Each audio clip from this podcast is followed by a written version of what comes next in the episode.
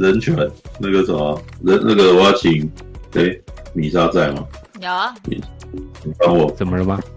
人权拉出了。嗯。OK。因为人权。难道嗯，人权。嗯。哎、okay.，人权。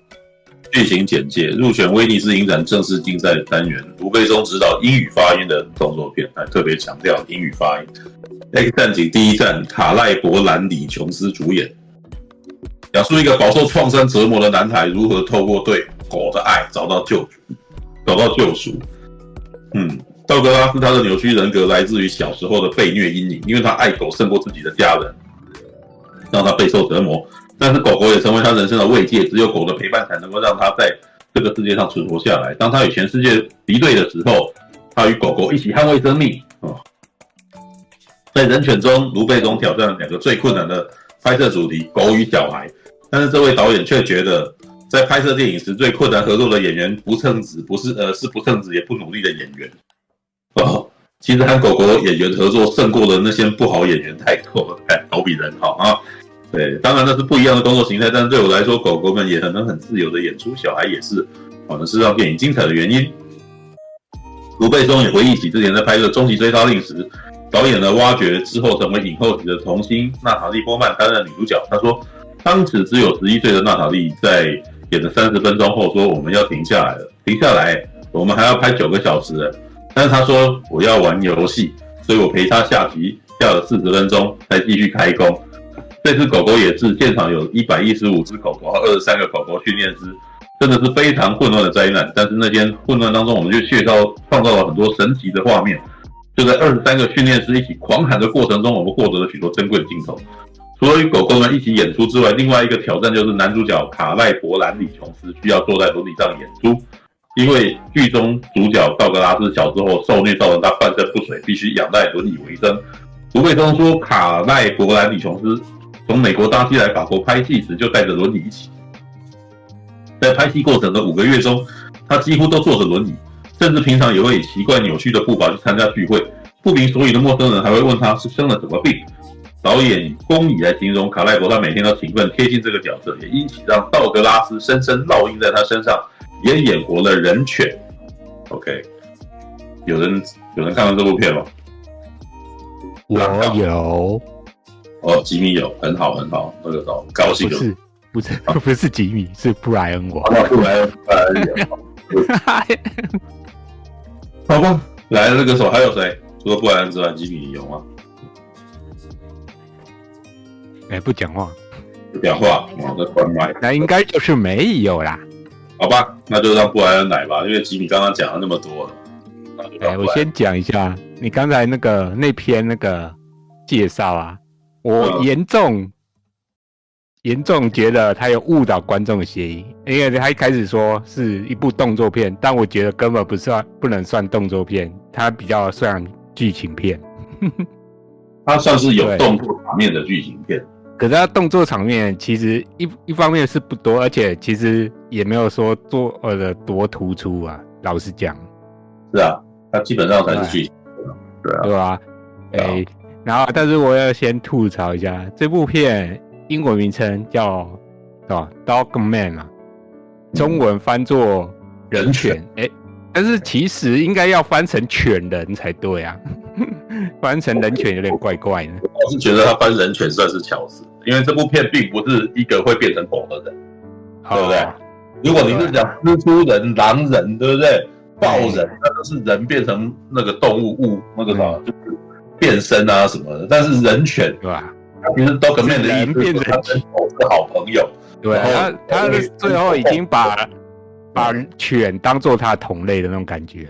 对啊，对，好吧。来，那个可以说一下你看这部片的那个感觉。对啊，第一个感觉啊，我觉得哎，嗯，很有趣。第一个感觉是，哎呀，马克白真的是莎士比亚最好的作品，没错。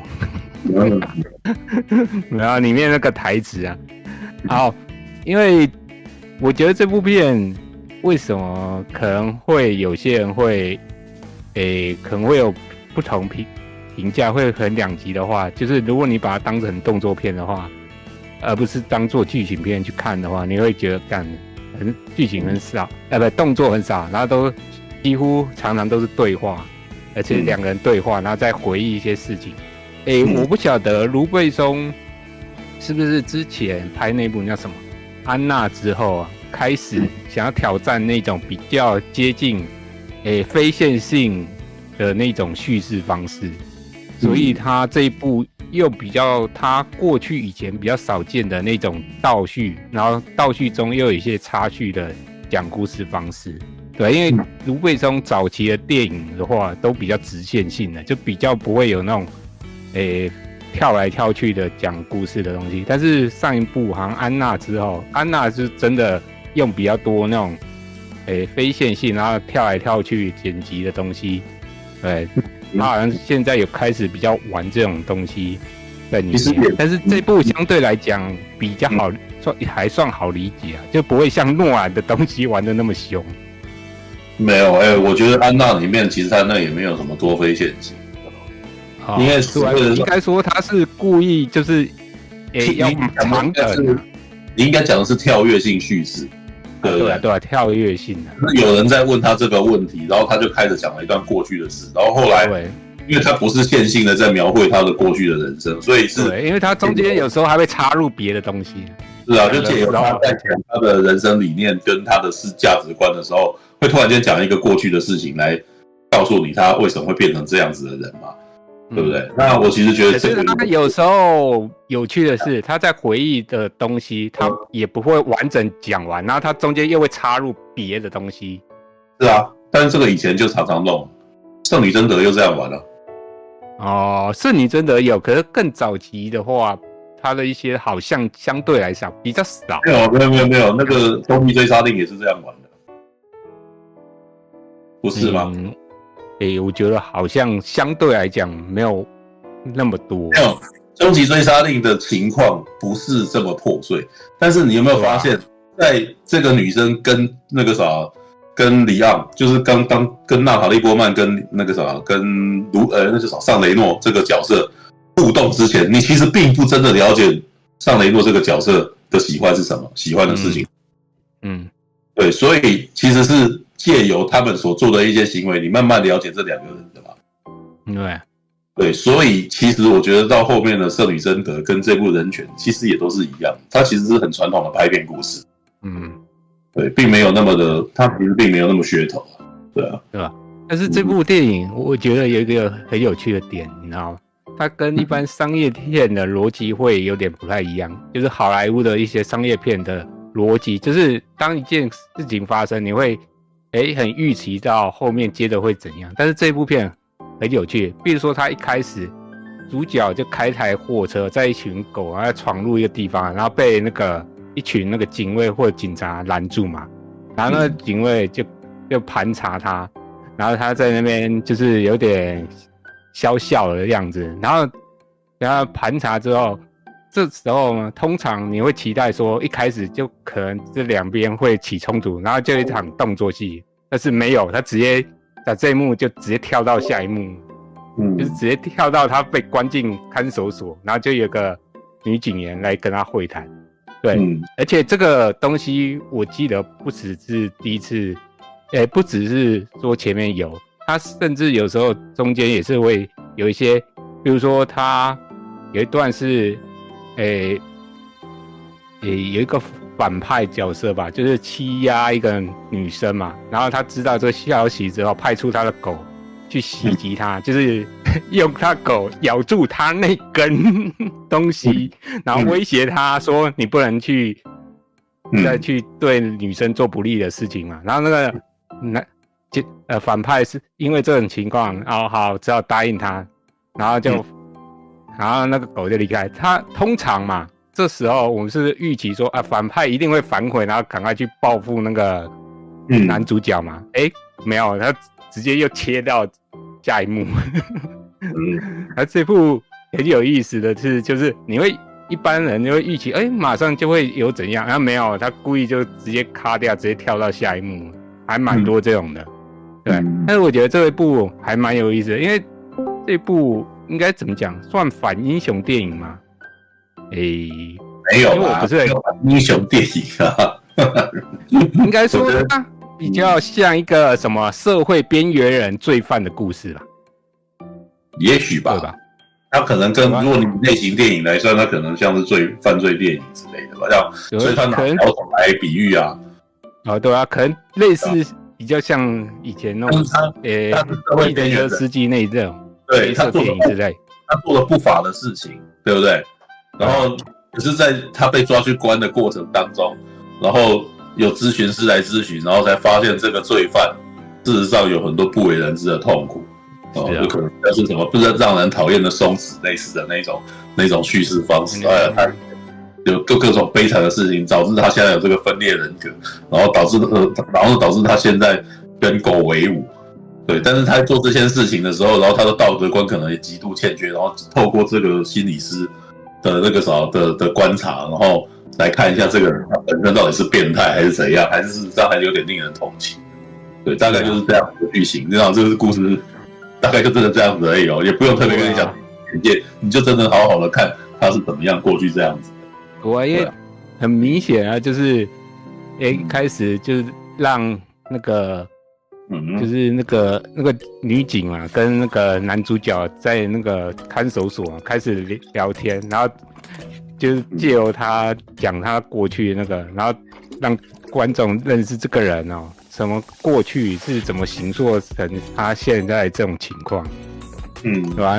然后我会觉得，哎，他这个角色也是蛮可怜，他一开始只是同同情狗嘛，然后他爸是那种。诶、欸，就是他家是做那种好像斗狗之类的生意的人，嗯、所以养很多狗。可是他都他爸不关心那些狗，都有点虐待那些狗。嗯，对。然后可是那个男主角是很爱狗的，所以他两个有点价值观有点冲突。然后他爸又对他很不好，所以造成他也有一些冲突。然后他被他爸虐待。然后把关进跟狗在一起相处，结果中间过程他觉得，哎、欸，好像就是真的，就他里面讲了，狗不会背叛你，它是跟你有感情，只有人反而会互相背叛。嗯，对，所以他在情感上他是比较相信，对啊，这个角色越到后来，嗯，其实是比较相信狗而不相信人，但是他中间其实有一段有机会可以脱离，就是。这种状况，他中间有一段，他不是他离开他爸之后嘛，他被送进一个什么少年之家，他遇到一个一个很，很漂亮啊漂亮的老师，老师，而且还会教戏剧哦，对，教他演戏，然后他就对。上了这个老师，他喜欢对喜欢上那个老师，而且他中间就是啊忘了提这个角色有一个，除了他是残障人士之外，他有一个很特别点，他是一个变装癖，他喜欢扮成女装，就做类似像变装皇后的。然后一开始我不晓得为什么他会变成变装皇后，然后后来说原来是哎。欸中间这个老师，因因为他有教他一些戏剧嘛，所以他有会互相反串嘛。他会会，比如他有演罗密欧与朱丽叶，可是中间有一些 可能换成他演朱丽叶的角色，对。嗯嗯、然后哈，但是他就是就埋下他后来可能会有一些开始做变装癖的倾向，哎，对。然后其实就像我前面讲，他原本有可以。机会就是脱离掉说哦，他不要变成后面那种状况，就是可以变成比较好的人，就是他爱慕那女老师，但后来那女老师离开他，然后若干年之后啊，那女老师变成一个类似百老汇演员，然后很，然后也蛮出名的，然后后来他就去找他，然后，然后他还。特地做一些东西，就是他收集他的一些东西，然后做一些礼物，然后送给那女老师嘛。然后那女老师看到他，欸，也还记得他，然后对他也很热情，知道吗？嗯。然后那那两个人就谈的很有感感觉，然后那个那个男的就觉得，哦，我好像跟我的那个老情人碰面，我是不是还有机会的那种感觉？结果我们下一幕马上有个男的就进来说，然后那个女啊，那个女演员说啊，这是我老公，然后更晴天霹雳的说啊，我有怀孕了，我已经有孩子了，然后嗯，就这时候呢，你就看到那个男主角的脸，整个，嗯、因为他有特写嘛，就是他几乎就是他的脸已经有点哇，就是眼泪要流出来了。可是还隐忍得住的那种感觉，嗯、就是他有点盯在那边的感觉。那幕是我觉得在这一这一部电影里面让我觉得最有感觉的一段呐、啊，嗯，对吧？嗯嗯嗯，对啊，我觉得就是从这时候开始，他就彻底觉得，哎、欸，这个世界好像已经背弃他。原本他觉得他跟那个老师是有机会的，但是因为命运无情的冲康，你有没有？所以他就失去了跟这个老师在一起的机会，所以他后面又遇到一些事情，就会让他急转直下。然后他离开这老师之后，就变成他在开那种就是诶、欸、狗的那种收容所嘛。对，原本他也经营的还不错，还有声有色，就是对，那可能就这样继续做下去。但是呢，没想到又有一个转折，就是有人。就是是政府说那个收容所要关掉，为什么？那块土地他要收回去，然后卖给别人做那种办公大楼。嗯嗯，然后他觉得，我觉得他可能也是因为这一段埋下他觉得呃好像社会对他很不公平的那种感觉。虽然他没有去直接抱怨那些要来通知的人，但是我可以感觉到这个人。内心其实已经对这个社会制度已经有点不满的那种感觉了，就是已经种下他日后要利用那些狗来做犯罪事情的因素了。对，因为他后面跟那个，诶，跟那个女女警在交谈的时候，他讲到他有一些犯罪事实事情的时候，就是他会训练狗啊去别人家里行窃嘛，然后把因为狗。通常很小只啊，它可以钻到一些地方，然后比如说你们窗户啊，人穿过去，它可以穿过去，然后它去训练那些狗，然后把人家珠宝首饰偷出来，然后那女警问他说：“哎，你这样是犯法不对的，你知道吗？”然后他这个人，但是他完全没有那种觉得自己是罪犯的感觉，他觉得我是资产再重新分配的那种正义使者的感觉，知道吗？假，知道吗？贵许，贵许，对，没错，资源再分配，你知道吗？这是正义的一方，有吗？嗯嗯，对吧。但是如果以一个社会底层边缘来讲，对啊，他看的角度也，你也不能说他完全是错的，嗯、只是说他是真的是犯法。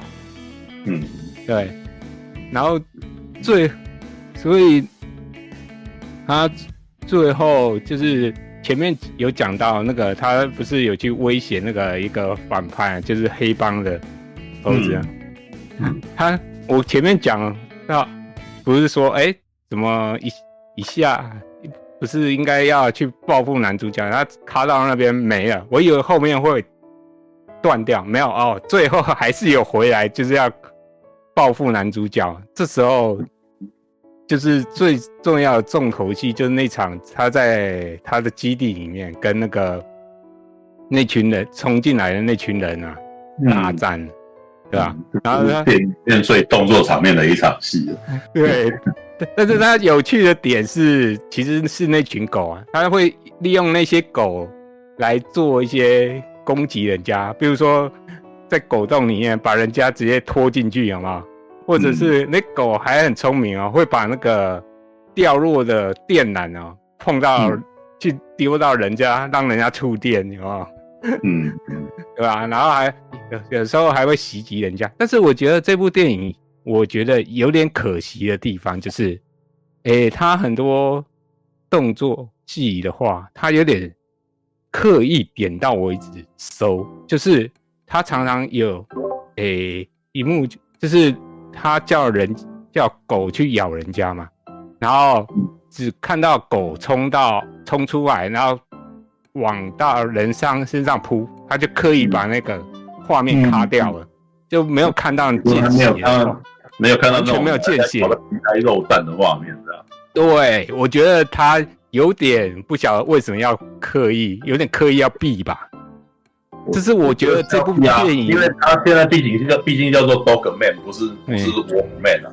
对，如果那个找到皮开肉绽，那就变成狼群，你知道那就变成野狗群，很变得很恐怖。可是，哎，这部电影我会觉得比较可惜的是，呃，我这么比喻啊，因为他这样做的话，就是我会觉得，哎，你没有让我看到血，我会觉得不过瘾。而且，哎，一个比喻就是，我想要看到炸炸鸡。结果你给我是酥肥鸡胸肉，不会不好吃，但是感觉就有点太清淡了，你知道吗？嗯，对吧？我会觉得，诶，如果你可以在这个上面再多一点，我不一定说要多血腥啊，可是你至少让我看到稍微看到他咬它怎样，让让大家让对方有那种很痛的感觉的话，我会觉得，诶，我会比较过瘾。但是我觉得卢贝松不晓得为什么他就没有做这种东西。还是卢贝松一直都是这样子。卢贝松好像你看、哦、他以前拍那个《终极追杀令》啊，然后、嗯、然后《第五元素》啊，安娜其实还有霹雳萨，也多半都只有到这样子而已啊。对啊，应该是说，但是我觉得卢贝松是越拍越，其实他本质就是一个剧情片导演啊。但是他其实，呃、啊，但是我觉得他其实是因为他也善于动作场面。所以他动作场面弄起来也是驾轻就熟。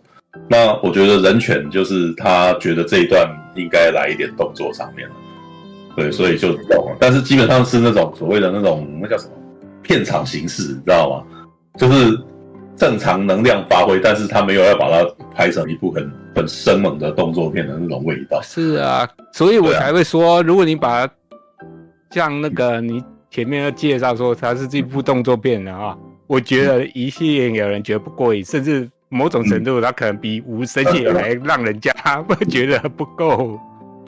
是的，不过你你讲的也没错，我觉得人犬事实上各方面都充满了节制，就是他的每一场戏都是，哎、欸，他好像点到为止，然后到了就卡过去的。对对，就是一功能一叙事功能有达到，观众应该也充分理解了，然后我们就什么。就我们就卡回到他们本来对话的场面，就是不会有有更怎么样。可是我觉得也有点卡的太太太多了。它是一个各方面都很精算的片了，我我是这样想的。对，而且但是我也觉得这可能会让这部片显得口味有点淡。对啊，甚至有人就会觉得啊，就这样啊那种感觉，你知道吗？然后最后一幕的话，他不是最后事情别看，他就不。被关到那个警警察局里面，他最后还是利用那些狗来、嗯、来救他，救他。可是，嗯，他最后好像对人生彻底失望。结果他好像走到那个教堂前，然后走走了几步路，因为他他好像就是就是他是有受过伤，然后脊椎受过伤，有卡弹，就是他可以走路，但是如果走太久的话，可能会引起。他就是伤势会加重，他走太久就真的会半身不遂啊！就是所谓的什么精血液会流出来什么之类，他有讲，但是但是我真的觉得这是噱头，因为他没有讲清楚那是什么意思。是啊，对对，我会跟你讲说，他因为这样，他只能够短暂，他是长时间坐轮椅，但是不是不能走，所以常常也有常常有走的情况，也也有那种在满山的那边拿拿着散弹枪在那边是的，对啊。可是我会觉得，嗯，好像这个只是拿来当做一个，就是他的角色背景，没有把这个东西拿来把它再利用，稍微有点可惜。嗯，对，然后到最后，应该是我觉得他已经有点放弃人生了，还是怎样？就是走到那教堂前，然后奋力的，就是说你要怎么样来嘛？这样对吧？就是好像控，好像对上帝有点不太。嗯，不太爽的感觉，然后讲一讲哇，然后就倒了，倒在地上。嗯、他应该如果没错的话，虽然没讲，应该是挂了。然后他，一堆狗就聚集在他身边，然后差不多到这边，这部片就这样结束了。所以我会觉得这部片不是说它不好看，但是就像你讲，它有点过分节制，你知道吗？节制到一点，我会觉得，哎，你这个也太淡了一点吧。嗯。对吧？因为这那一天，因为我不是有放那一段那个什么那一天的座谈编出来。也就是说，那一天你你看完以后，也是有人跟你一样的感觉。所以有人的第一个问题就是说，诶，他为什么最后去教堂前面？因为就很会问这个问题，就是诶，为什么这个行为，这个角色的行为，他没有办法理解，不知道他为什么突然间做了这一动。他如果你要做这一动，你为什么要越狱？你知道？对，他当我知道大概可以知道问这个问题的人是怎么回事。但但他讲的比较完，他比较为什么最后使用基督教意象？哦，那他。呃，你知道，你知道他没有把直接的问题问出来，因为我大概可以猜得出来，他的意思是说，哎、欸，这也太突然嘛，前面也没上，没有信基督教啊，为什么突然间最后去跟基督教的十字架求告？那他的这个动机为什么前面不解释这样子？你知道？可是呢，他最后这就是文青问问题的结果了，知道？文文青问问题又很想显示自己有学问，所以就会问说，为什么出现基督教意象？结果那个我觉得卢贝松有点回避了这个问题，知道？卢贝松说，基督教的这个信仰本身，我现在想要呈现的是痛苦，然后与解脱啊。对，当然了，这个是他的场子啊，所以卢贝松讲什么都嘛是对的，我们也不会，啊、我们也不会说你这样讲不对，我就是偏要吐你，知道？对，没有没有没有，你看接下来，你看我也问了一个，你喜欢海豚还是狗？对不对？海豚，你是哦，你是因为碧海晴天啊？碧海蓝天啊？对，碧海蓝天啊。对，因为碧海蓝天那个时候它也是有动物元素啊。对，不过我得说啦，我看这部片，我后来越想觉得越像的，反而是它更早的一部叫做《地下铁》啊。所以当天那个，我不知道有多少人知道《地下铁》这部电影？克里斯多夫兰博有有听过，哦、但是伊莎贝艾珍妮知道？但是那部片哈，现在的人看可能会蛮痛苦他。故事事实上也就是一个女生伊莎贝艾珍妮被带进了这个地下铁当中。然后地下铁里面都是一些游民啊，知道？然后可是他就跟这些游民们相处到最后，他们变得很喜欢这些游民，因为他们觉得这些游民非常的自由，知道？然后伊莎贝艾珍妮她是那种大户人家的那种那个什么权威的那种女儿，所以当别人要来这个什么要带她走的时候，这个伊莎贝艾珍妮选择跟这些游民一起离开，这样子要就就逃走这样。那其实我觉得他其实也是一种，啊，卢贝松早年也是很也是很左的啦。啊，他其实是认认为这些底层，他其实是非常站在底层的那个什么观点去看事情的。然后你看人权也是啊，他也是从底层看事情，看整个权威嘛，他在抵抗整个权威，然后做资源再分配这种事情啊，是吧？是吧？对，终极追杀令也是啊，他就是对那个政府官员或者是有权力的人，就是觉得不爽的那种感觉。对啊，你看，呃，终极追杀令是比如说像是那种那个什么像。尚雷诺所演的的杀手，他事实上是被利用，对不对？就是那个那个帮派的人啊，然后还有警察局的人啊，事实上都是强权者啊。像他这种有能力的不得志啊，然后他事实上聪明才智也不足够，可能就是他很厉害的技术人员啊，很会杀。对，但是他先可能杀了一个人，然后也没多少钱，就是每天唯一的那个乐趣就是去看电影这样子。我觉得他其实是有点在讲那种那个。知道法国的那种蓝领新生，你知道吗？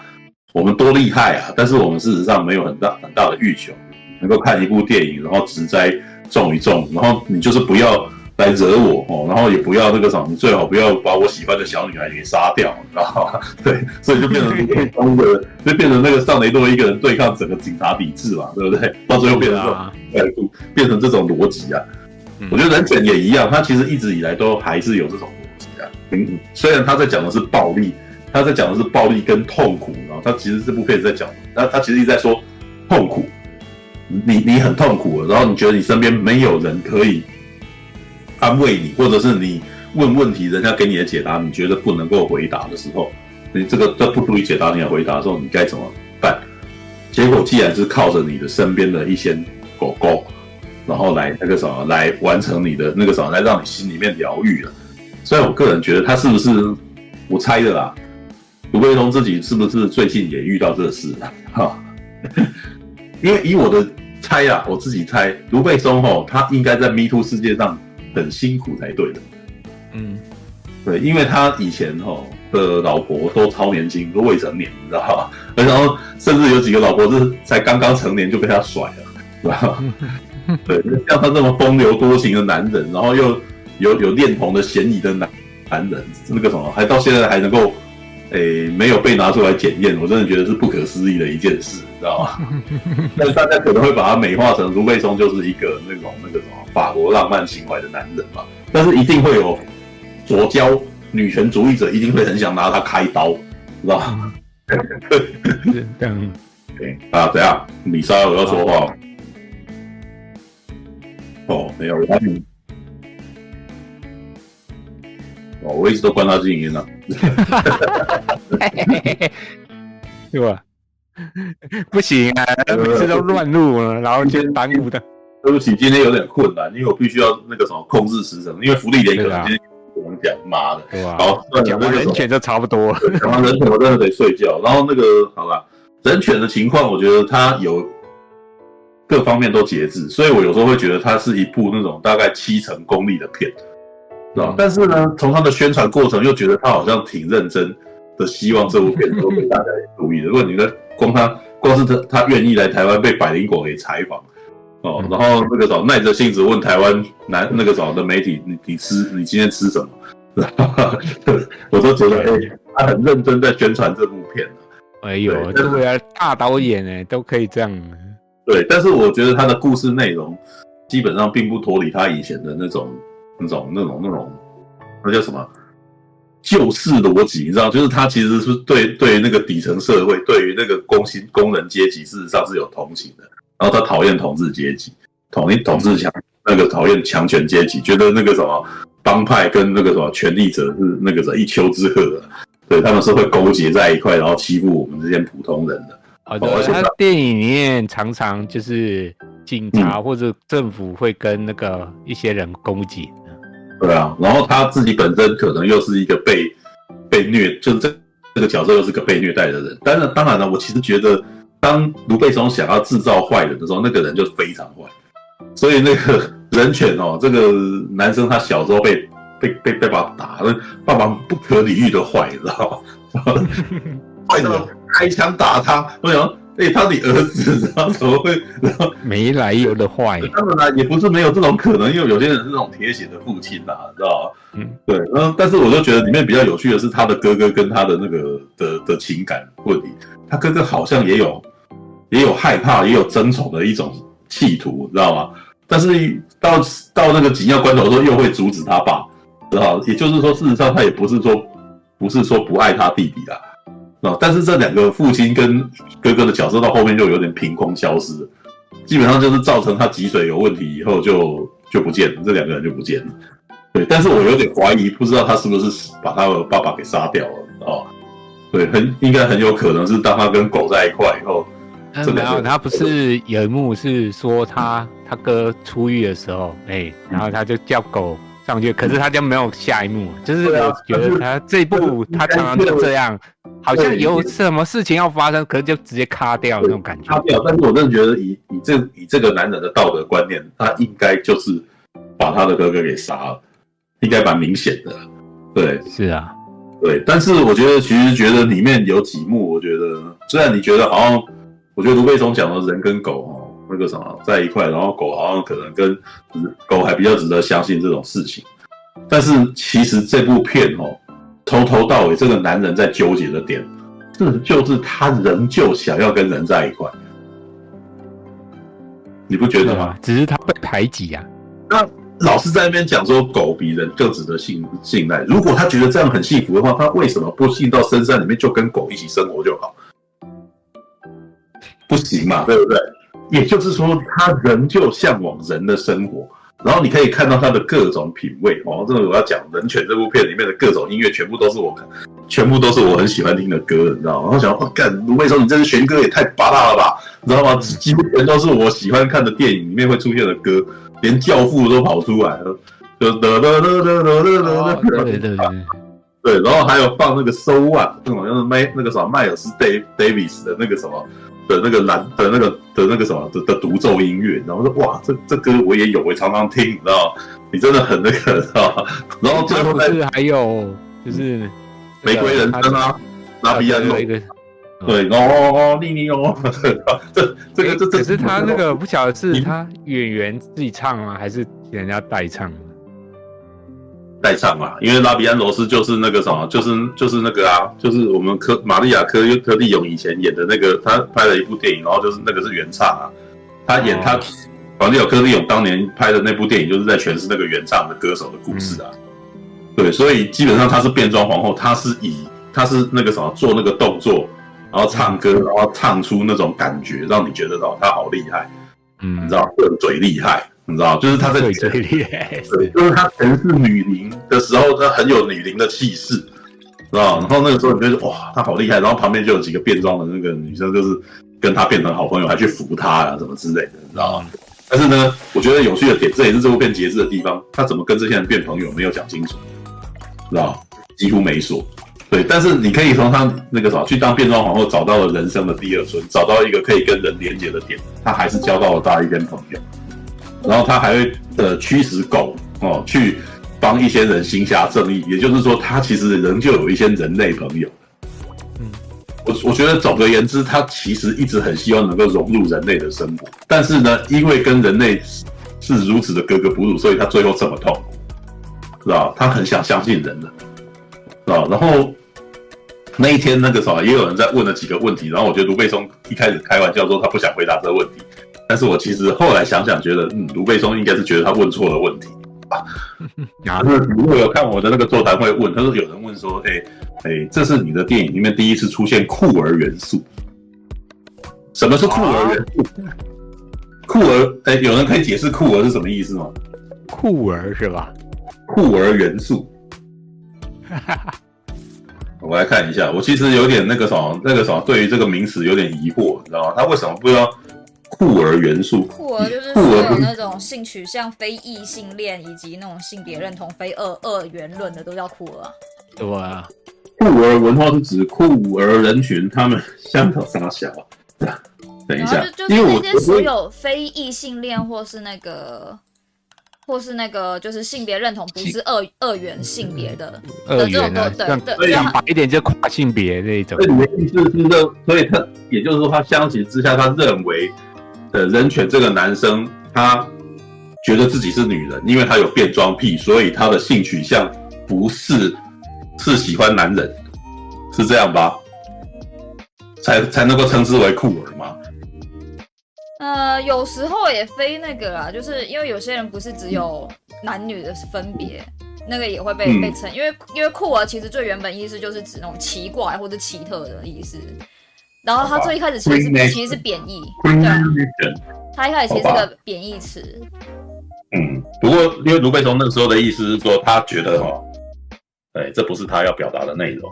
但是我后来越想越越觉得，其实好像真的这不是卢贝松想要表达的内容。因为呢，如果你要讲他的性取向，我觉得人犬的这个男生他应该喜欢女生。对啊，很明显他是，因为他很明显是喜欢那个老师的啊。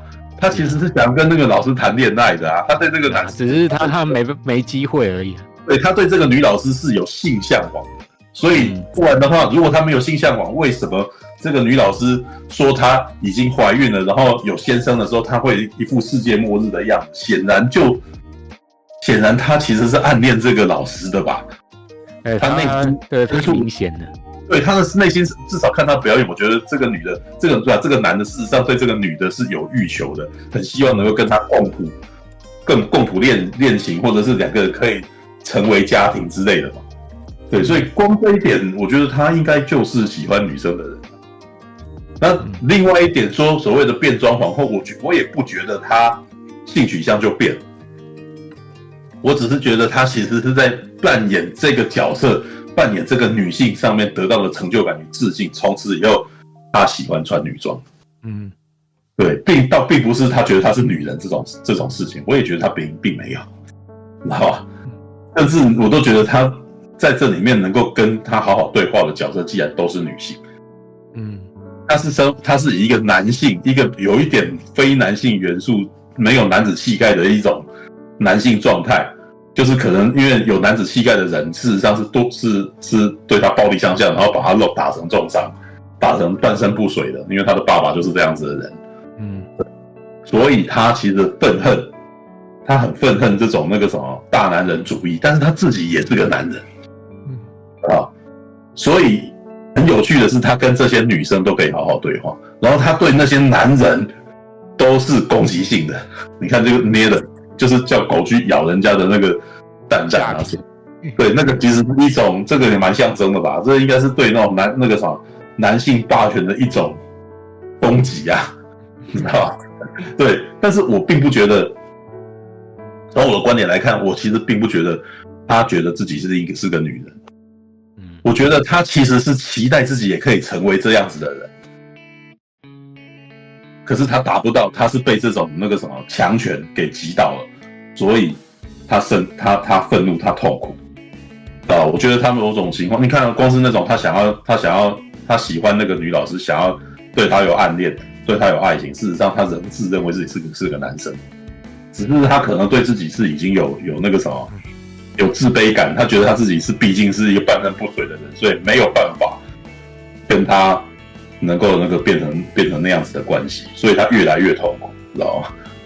对，我就我甚至觉得他叫狗人啊，狗其实他虽然他对狗很好，狗对他很好，但是我觉得他对人的感情，人就超越狗的感情了。如果他对狗的感情很好，我就就会回到我最早的那个论述。理论上来讲，他应该是过着幸福快乐的日子，但是他不甘愿，他明显很不甘愿，对啊，这次我觉得觉得那个什么人权是一个比较在这个剧情上面，剧本是可以有去可以去探讨的部分。人他为什么痛苦？因为他很渴望跟人能够建立好关系。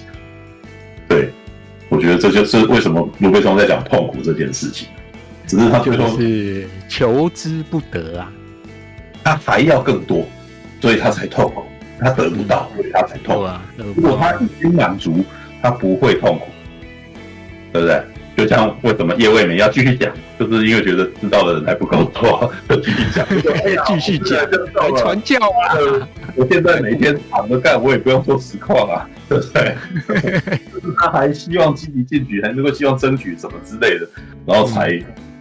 才我们才他才会那个啥漏到这种，只是我觉得他最后的结束是来自于他一开始跟访问他的那个女女的那个什么心理师说，我累了，然后也许还有一种自我的，算是一种自我毁灭与终结吧，啊，但是我觉得对，这也是我觉得那个最后人家在问杜飞这种问题，其实看不到一个动机点，你知道，如果你只是因为有人。来打你，然后你累了，好像不是理由，因为你除非好有一种可能，你家的狗都被杀掉，你累，我觉得这好像是一种可以的，但是没有，他最后在狗群的簇拥下面越狱，然后躺在地上死了，知道吗？哎，对你讲到这个，我因为你你讲嘛，他其实没有那么爱狗啊。因为他死了，那些狗怎么办？对不对？如果他真的很爱爱爱狗的话，他会觉得，哎，我不应该死，我要想办法把那些狗照照顾好，对不对？以以逻辑来讲，是不是应该这样？是啊，但我其实觉得某种情况来讲，也许他没有死，也许他的他的这种所谓你觉得他死了，我觉得是死心了，就是真的真的放弃与人类建立关系。这件事，因为我觉得他最到最后不是那个帮派来杀他的时候，他在打在攻击完以后，然后还有对那个什么帮派的老大大吼大叫嘛，很激动，很愤怒。Why？那为什么他愤怒？他气气的是他们骗他，嗯，就是气的是这些反这些那个什么帮派骗他，信守承诺，对对，就是因为你不信守承诺，是因为我还愿意相信你，所以我这么生气啊。对，我就是觉得这是这一点特别有趣的地方，也就是说，他即使是呃威吓了这个帮派老大，他仍旧希望跟这个帮派老大能够建立起正常化的关系呢，是不是这个样子？对不对？不然他怎么会如此的愤怒呢？那种愤怒的感觉，甚至有点像是被要被背叛，然后好像失恋的那种气，你知道吗？对，就突然间的一种很强烈的情绪冒了出来，这样子。我觉得那个整个，如果你要把它影射，就是他觉得对整个人。人整个人事就死心了啦，但是呢，他最后又跟这个女女的那个护理呃女的那个心理师能够讲这么多事情里面，然后这个女女的心理师最后还有一段戏是回去那个什么抱小孩有没有？对，就是抱小，就是那个啥，能够能够有一个那个他的女儿还是还还是儿子啊，忘记了。对，就是他好像对于，嗯，他对这个心理师，他对这个心理是温和的原因，我倒觉得可能还有一种他羡慕他，羡慕这个心理，就是你拥有你拥有孩子啊，然后你有爱你的的家人呐、啊，然后你好像有一个正常化的关系。对，然后可是最后他对比他自己是越狱出去，躺在地上，在狗的簇拥下躺在那儿，然后一切好像是已经绝望了。那应该是说他可能放弃建立起跟人类像那个护理师一样的那种正常关、正常的那种家人关系。看来这辈子就是不会有人要跟我在一块了，我没有办法跟人组建良好的关系了。对，透过然后于是真的我们就只好这样，然后就躺在狗群。然后，然后，可是那种气场会让你觉得这一切好像他死，但是这种影射我倒觉得，也许他不是死了，到最后其实就是他真的放弃回归人世间，放放弃回到人类的世界里头。对啊，我觉得这样子讲好像是比较合理，好吧？不过你讲的没有错啦，这部片其实它基本上充满了节制，所以你要讲它有这么强、有很强大的哲学的那种。或者是艺术艺术的那个什么的成就吗？或者是艺术的表现吗？我觉得没有，没有啊，因为狗狗是一部不过不失的电影啊。对，因为狗狗的场面是精准的控制的，然后狗狗的那个什么，那些狗狗去做这件事情是作为一种奇观而存在的。所以我们在看这部片的时候，比较多的娱乐点都是狗狗竟然会做这种事，好厉害。对，那我们会突然间乐了一下这样，但是。呃，这对剧情本身的那种情感帮助，事实上没有大用，是吧？我觉得狗狗很很聪明，然后很很特技的奇观，但是狗狗吼的表演，甚至还并不如我们那个月老里面狗狗的那个真情一一瞥眼，你知道吧？是吧？你了解我在说什么吗？就是月老里面不是有一段是那个男主角他死了以后，然后看到狗狗在看他，你知道只有狗狗。有看有看他，然后当狗狗看他的时候，我我这个时候我被九把刀的那样子弄，然后我那个什么，就是男主角眼一行清泪流下来的时候，我也哭出来啊，知道？那时候就知道说，哦，这个狗跟这个人之间眼这眼中间是有情感的，很他们很爱彼此，很关心彼此。狗狗快死了，但是狗狗那个什么还看得到他的那种感觉，哎，人犬没有这个嘞。嗯，你说他跟狗很好，我我我其实我看看不到。狗对他有什么依恋的眼神，你知道吗？反而更像是这个男生在利用这一群狗，因为他跟狗很，然后狗很信任他，但是他们仅止于利用。应该说，因为应该说狗只会顺从他，他不会像其他人伤害他，他要的是这种感觉啊。对，但是他好像一直也感受不到狗对他很的爱啊，哈，他对狗很好。然后他也一直说狗对他很好，但是我其实都觉得他其实一直都没有从狗那边得到疗愈这件事情，他就必须要一直从旁边拿到一些别的疗愈，比如说他要去变装，比如说他听爵士乐，比如说他去学演戏，啊，比如他要去求取人类的认同，这个是他的他的心灵疗愈之处，但是绝对不是狗，啊，狗只是一个他的工具而已。从这边来看，我觉得人权哈，比比较有趣的点是。他有一点意在言外，你知道？我我也不知道，如果那一天我有我我其实我现在想想看，如果我那一天能够领悟这一点，能够更早领悟这一点，当天问卢贝松的时候，他也许可能会很开心，也不一定，你知道吗？对，因为我觉得我我个人是希望创作者喜欢被挑战这个问题的，知道吧？对，因为我觉得那个时候看起来，我觉得他的潜议题就是他其实比较想要跟人建立关系，而不是跟狗建立关系啊。对啊，如果我问我我直接问他说，在我看来，狗可能只是这个男人的工具而已，他更渴望的是跟人建立关系吧？也许他可能会开心，也不一定，也许有可能老爹成怒啊，知道吗？知道吗？有两种可能性啊，一种是他没有想到就被问到，或者是他早就埋在里面，然后等着你去去发现这件事情，知道吗？对，因为我那时候问他你喜欢海豚还是狗的时候，他突然间讲说，我强调我这一次这部片讲的东西，我要先强调一次，我在这部片的主题不是狗，而是痛苦。我突然间觉得他其实好像有回答了一下这个问题，对，只是我那个时候没有那么快的领悟这件事情。对，好吧，应该说这个角色的痛苦。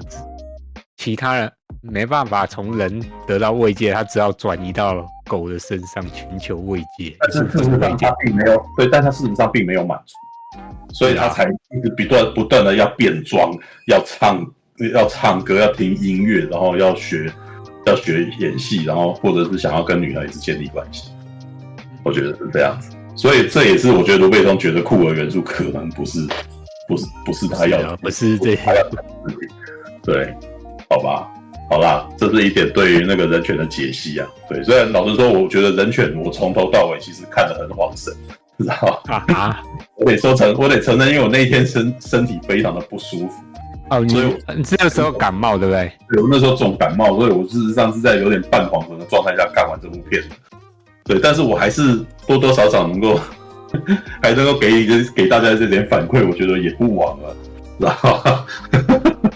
你知道？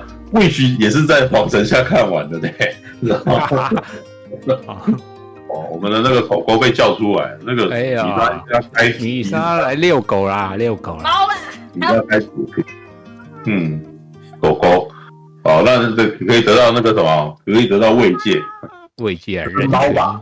哎呀，这这这是猫还是狗？猫，猫，王大哥，是狗啊，不是狗啊。放花一天天不，所以我还可以养狗啊。你有养狗对哈？马可乐我养狗，对啊，嗯，好吧。All right，好啦，那个什么，嗯，差不多了，在十二点二十五分底下，福利莲再次被省略。哎，那个什么，反正那个福利莲本身速度也是很慢的，十年那个什么，它的问题，它的进度好像才一半多吧？因为我。我后来去查一下，哇，他这季总共有二十八集，那他现在还不到二十二十集啊！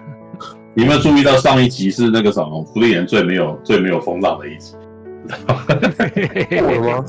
然后就是以前每一集都有各种那个什么这个种梗图，就去就上个礼拜没有，你知道很简单，上个礼拜那个什么就真的只是个过走走水而已，正好在那边讲说那个那个什么，我们可能旁边一个人要离队了。然后还有那个什么，他遇到了一个老老老老矮人，然后可能那个老矮人跟他过的那个什么，就是也已经越变得不是很清楚，脑袋不太清楚。对，好吧，对，等一下应该现在应该芙莉莲现在要上了吧？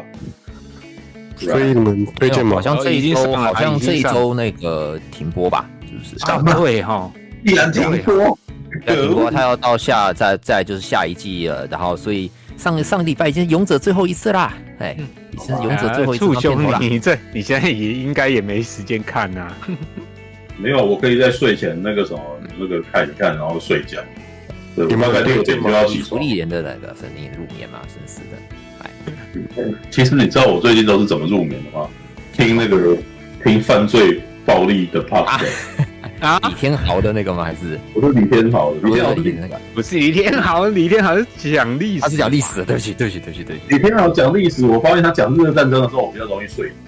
哇，对，但是他讲那个什么雍正雍正九子夺嫡的时候，我听了很仔细，就是睡不着。啊，因为你对雍正王朝那部戏特别。没有，那个对于三国的那个日俄战争，日俄战争比较像是在讲课，所以就很容易就细节过多就睡着。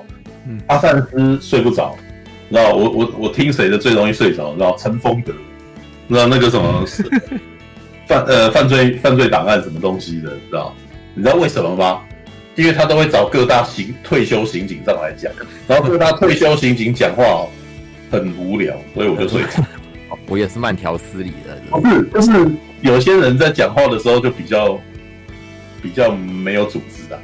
知道，就会，而且因为都讲完的事情，他们破案完的事情，他会先把结局讲，先雷你，知 道就是，哎，对啊，对，不是，就是比如说那个什么，我都我都觉得很好笑。访问的人会问，会会想要讲故事嘛，会先会先铺梗嘛，对不对？然后就说，哎，那关于那位嫌犯啊，哎，他在一开始那个被你们找到的时候，他有什么嫌疑吗？这样子。然后那个刑警可能在那边讲说，哦，对，后来他就承认了，已经抓到那个啥，已经在哪边杀了。我想，哎，还没有啊，没有，对，但是要先爆雷，先雷你，你知道吗？这故事抓到他了，突然间就，然后接下来的这个什么主持人就会说，哎，我再说明一下，然后大概就在这种无聊的轮回当中，我不知不觉就睡着。听听那个很早睡，你知道吗？对，好吧，好啦，这是一个那个什么，哎、欸，我我自己听我自己夜未眠，反正睡不着，怎么办？啊，听自己讲话很难睡着啊！我看会会在那边想说，哎、欸，我这边是不是又口会会会在那边想说我自己又口头禅了？我这边怎么又讲错话了？或怎么样的？对对对啊，对啊，你就会在那边一直纠结，真是纠结。好吧，好吧，好好好哦。你知道那个黑猫，黑猫再一遍。我的是虎斑猫啦，只是它的虎斑不明显。哦，看起来就是魔女啊，就是又又又那个什么魔女，那个什么 又还有还有庞克造型，然后又有那个黑猫，是不是应该要拿那个什么扫把之类的？哎，就就魔女。为什么米莎要挂一个锁头在自己的脖子上啊？对啊，为什么？项链啊，很酷哎。项链啊，不知道吗？性手枪的那个吉他手西德，就是他那个。不是这个概念，我还以为是是代表他已经被锁住了 啊。是啊，是他是那个是南希送给他，哎，其实只是一一般的那个五金行随便买到锁头，他就给了他一个锁头，所以然后他就他就他就随便拿了一个铁链，然后把它弄起来，就造成了那个乐，然后只要有在有在听那个朋克音乐的，都都很喜欢。不过你你知道，你这个造型让我想到最近的那个男生，男生加九他们喜欢的的那个服装造型。我发现他们总是喜欢宽大的 T 恤，然后寸头嘛，然后脖子上面会呃衣服上面挂一挂一粗链子，对，挂一条粗链子。然后粗哥好有研究，挂什么粗的金链子之类的吗？不是，就挂个粗的链金金链子，这不是很 hip hop 的东西啊。没有，那也没有多喜欢啦。但是，但是你知道我会，我因此联想到什么？你知道吗？都铎王朝，都铎王朝，因为都铎王朝带的那个王公贵族，他们就是穿泡泡裤，然后穿宽袍大袖，然后这边就挂珠宝啊，然后就想说。哎、欸，对，这个视觉跟都铎王朝是一样的逻辑，耶，你知道吗？原来是风水轮流转，你知道吗？原来，因为如果我我有我有仔细观察过他们的配衣服的方法，因为如果没有那条粗链子，他们的衣服就蛮无聊的，就是真的是一条链子来让来来来让那个视觉上好像多一个东西的那种感觉。对，虽然我觉得台台的那个八九八九，但是哎，它的视觉是有其意义的啦。对，然后我那时候，所以我的逻辑就想到，哎呀，看都铎王朝，都铎王朝也是他的那个衣服的那个袍子本身是没，就是没有没有什么，没有什么特色，但是他那边挂一串宝石的时候，突然间就，哎呦，哦，好有感，有感觉了，知道？我可以，我可以，这概念更换一个那个更视觉像的东西。哦，什么视觉像？勋章吗？对，衣服本身不带那个，但是你就要挂很多。啊，像像那个那个什么，像我们蒋介石以前身上会挂很多那个什么勋章啊，各式各样的大勋章，你知道？然后那个大勋章在当年我小的时候，有一度觉得蒋介石穿那样挺帅的啊。小的时候，因为看很多历史书嘛，然后历史漫画这样子。可是呢，你知道我后来发现这一点，在我看那个《魔鬼终结者》的时候就还留存，你知道？嗯，我那时候觉得 T 一千身上有很多那个枪弹的孔，弹孔啊。不是因为他是实体特效，所以他躺在那个地方的时候，他身上那个枪弹孔就突然间变成锡制的那种勋章，哦，有点金属感的东西在。然后我那个时候都会笑说：“哦，那个阿诺只要帮他开一枪，他身上就多一个勋章。” 真的，而且他不是有说吗？那个男人身上的疤痕就是勋章啊。不是这样子。然后第一天还会，第一天还会这样解释。对，每次阿诺一开枪。对，然后第一天就会得到勋章而开心的跳起来，这样，然后最后高兴的倒地，你知道吗？什么联想？没有，这这我就说这是十二岁孩子的那个内心深处的描绘啊，对，是吧？好吧，All right，啊，我可以去铁工厂逛铆钉，你知道那个萨克，你知道吗？NG 的萨克模型有很多人很喜欢玩那个铆钉，你知道吗？就明明就是演演假的那个部分的那个，然后他们就是喜欢在那边弄那个铆钉。然后想要做那种那个什么灌，那叫什么胶？呃，因为那个时候以前的坦克啊，是那个那叫什么灌注的，是不是？他们用一个膜，然后把那个铁钢铁把它放进去，开模。哦，你说铸模嘛？铸模嘛？铸模，所以他们上面就会有那种有那种，然后很很多人喜欢在模型上面涂那种东西，给他一种铸模的感觉。好，好吧。哎，怎么突然间提到这个啊？好吧。Alright，第一天的身上的勋章讲到这里了，这是了解。第一天身上的勋章，从那个什么加九本身的那个什么身上的勋章啊，没有，先先从是先从米莎身上的锁头。米莎，你先问那个到底是这是颈圈还是什么东西啊？从米莎身上走到八组，哦，是项圈啊。项圈本身好吧，项圈也是很棒。突然间米莎变小野猫喵，这叫小恶魔，小恶魔造型。我的我的日常造型。嗯，想当年那个纳塔莉波曼在终极追杀令一开始也是这样，他就在脖子上面挂一个。哦哦，那终极追杀令，嗯，终极，追杀令是哪一部吗？对啊，那不一样。哎，那那个广末凉子跟那个尚雷诺那叫什么？那是瓦萨比啊，那叫做瓦萨比的什么？极光追杀令啊。不是啊，极装那个那是另外一部吧？集装追杀令是那个大西。台湾太强什么什么什么追什么令了？我没有他，他有胸前。对啊，不是吗？那个极速追杀啊，台湾翻的有点，因为你要像，因为像那个在大陆有没有那个上雷诺那一部就翻作哎，王总，我杀二零零一年对吧？极速追杀令啊。极速追杀追杀令，那不叫极速，台湾是极速追杀令，那是上一个跟广末凉子的，哎，都是对法国大叔与日本门妹子的冒险旅程。哎，这是，而且导演，而且导演并不是卢贝松哦，卢贝松只是监制跟编编制啊。对，导演叫做杰哈卡胡奇啊，嗯，对，好吧，嗯，因为这个这个时候我就觉得大陆翻的比较好，这个杀手不太冷。对啊，这个杀手不太。杰卡萨和奇就是那个啊，T 喜 T 喜系列导演啊，天喜系列。就是那个那 T 喜叫什么？终极杀阵的导演。对啊的，Taxi，英吉什么？Taxi 啦，T 喜，计程车，终极杀阵，对，好吧，All right，好吧。那卢贝松的作品。啊，嗯，没有，是卢贝松是监制加编剧，卢贝松是监制，导演执行导演是哦，对啊，哦，但是大家但是因为在台湾的包装一直都说是卢贝松作品，所以大家都一直卢贝松做开始，知道？但是事实上他就不是导演，是吧？好吧，好吧，好了，这个是其实就是卢贝松在法国发展出片场制度跟他的那个什么，他的商业电影的一个。厉害的点，知道他后来开始写一大堆的剧本做监制，然后有很多很多类似的电影，然后都很娱乐，然后都来台湾这样子。对，好吧。你是熊宝，好了，我把熊宝打开好了。对，那个什么，你在我这边是有声音的。我快要下播了。对，那个什么，哦，没有，我只知道他进。听到他的声音还有点不太习惯呢。没有，我现在没有，哎，我现在没有把他下播啊。我知道声音。Hello，Hello。他声音太小声吗？Hello，Hello，Hello，然后他纯就纯粹声音太小声而已。我今天没有喝醉吧？Hello，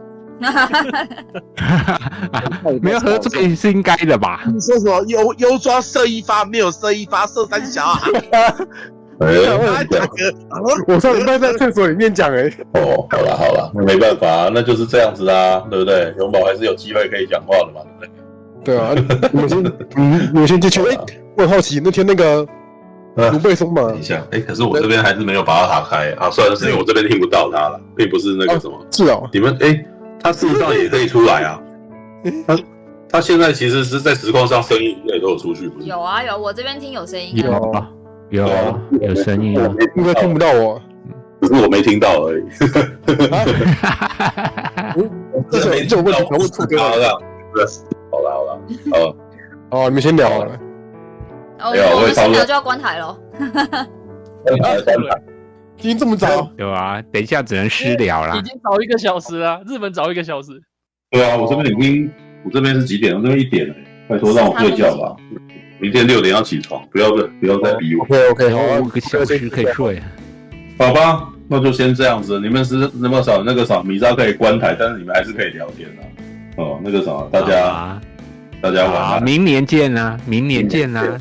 哎，下周就是明年啊，二零二四年啊，祝大家平安，大家平安啊！就新年快乐，新年快乐，新年快乐！太早了，还有还有两天了，是啊，是是。好不好？去年是上班了，可以先。去年的时候是一起看鬼玩人吗？还是六月的时候？